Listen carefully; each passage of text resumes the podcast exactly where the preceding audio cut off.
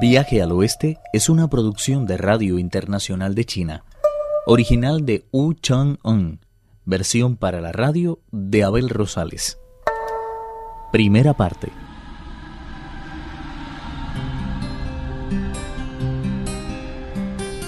Durante dos meses aproximadamente, Tripitaka y el peregrino Sun Wukong gozaron de un camino apacible, ya que solo se toparon con bárbaros, tigres, lobos y leopardos.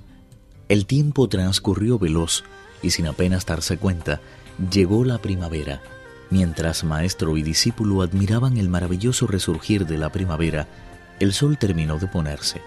Tripitaka echó las riendas al caballo y, aguzando la vista, logró vislumbrar en la distancia la oscura silueta de unos cuantos edificios y torres.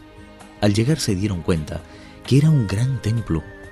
El anciano patriarca, de 270 años de edad, era un gran coleccionista de túnicas y quedó prendado de la del monje Tripitaka.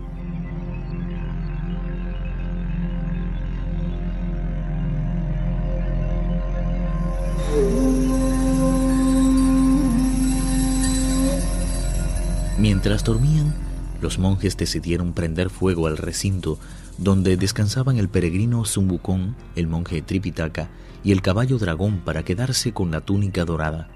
Pero el rey mono estaba despierto y reflexionó. Así que se ha hecho realidad lo que temía mi maestro. Quieren acabar con nosotros para hacerse con la túnica. No cabe la menor duda.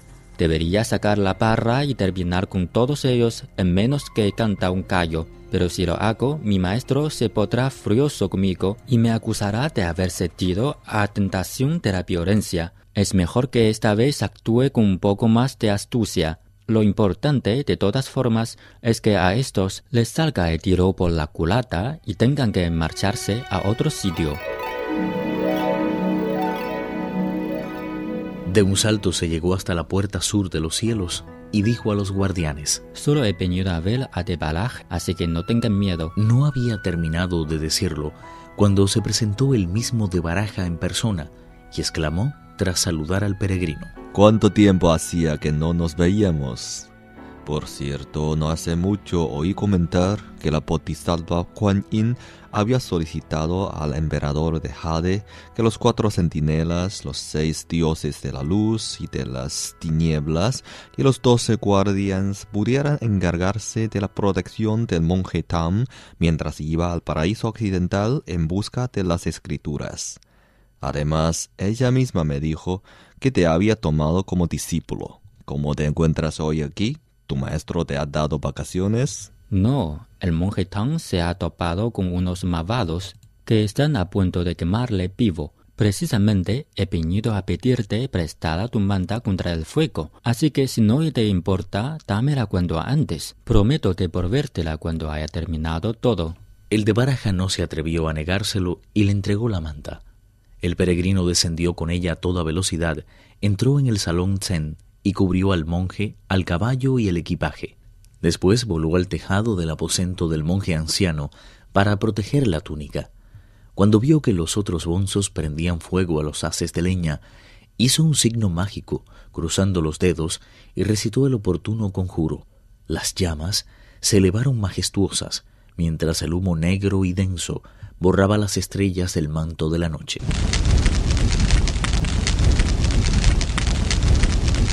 Nadie podía detener la ira del fuego, acrecentada por los perversos designios de quienes lo originaron.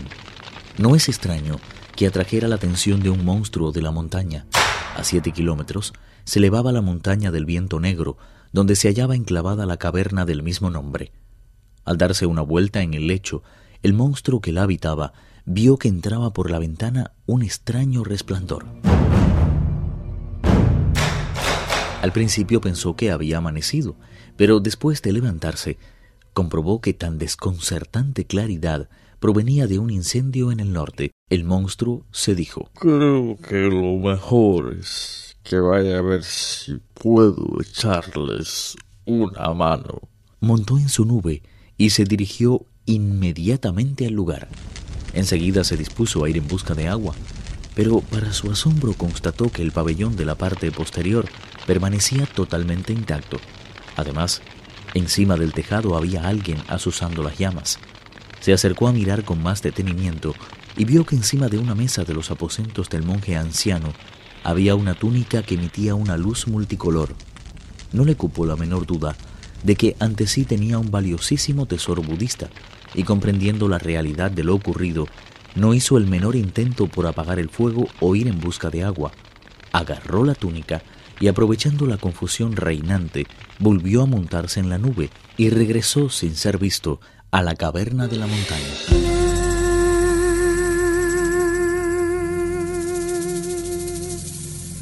El fuego duró hasta el amanecer, y el peregrino mientras tanto cogió la manta contra el fuego y de salto se presentó ante la puerta sur del cielo.